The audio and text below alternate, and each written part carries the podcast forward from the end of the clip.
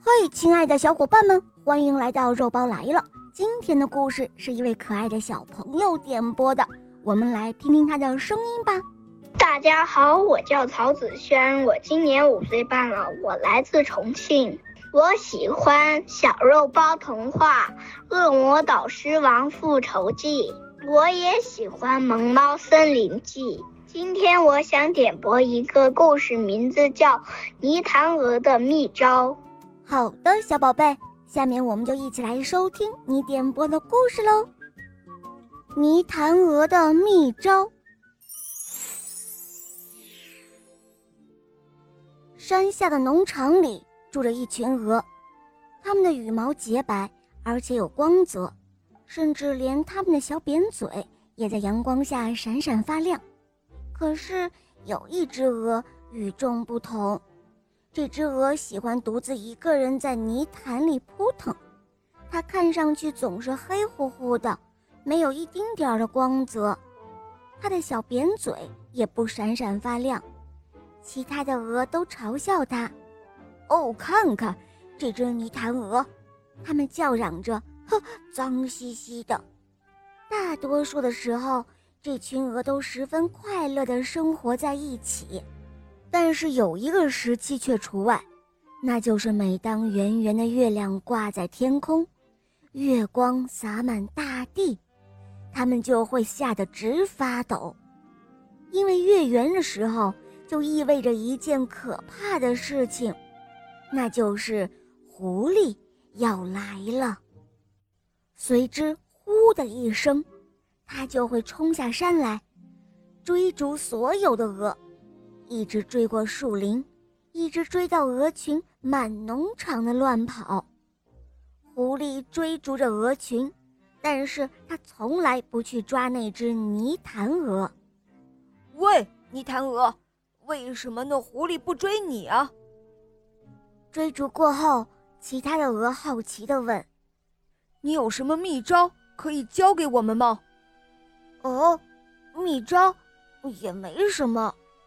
泥潭鹅回答说：“哦，就是因为我的羽毛沾满了泥巴，看上去黑乎乎的，即使在月光明亮的夜晚，狐狸也发现不了我。”听了他的话，所有的鹅都你看看我，我看看你，不说一句话，猛地争先恐后的奔向最近的泥潭。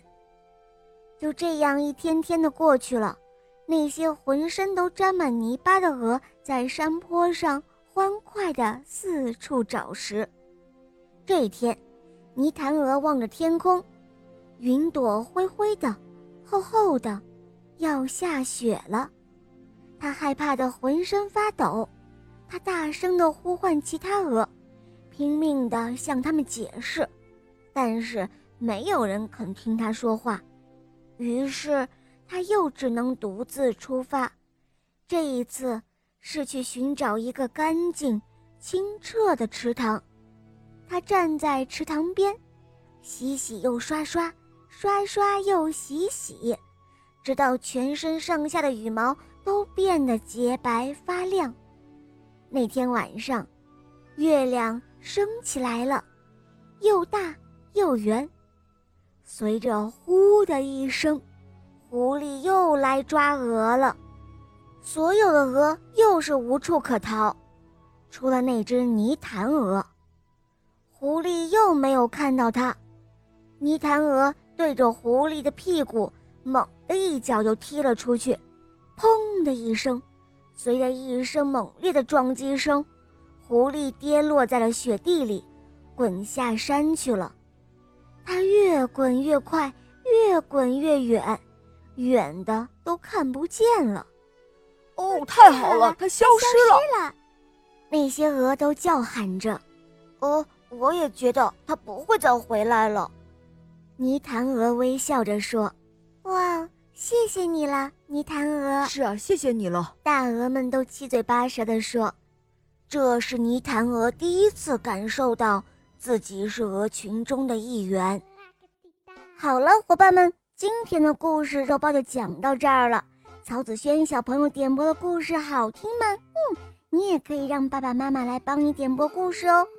更多好听的童话，可以在公众号关注“肉包来了”，或者在喜马拉雅搜索“小肉包童话”《恶魔岛狮王复仇记》，还有《萌猫森林记》，让小肉包带你一同去打败邪恶的女巫哟。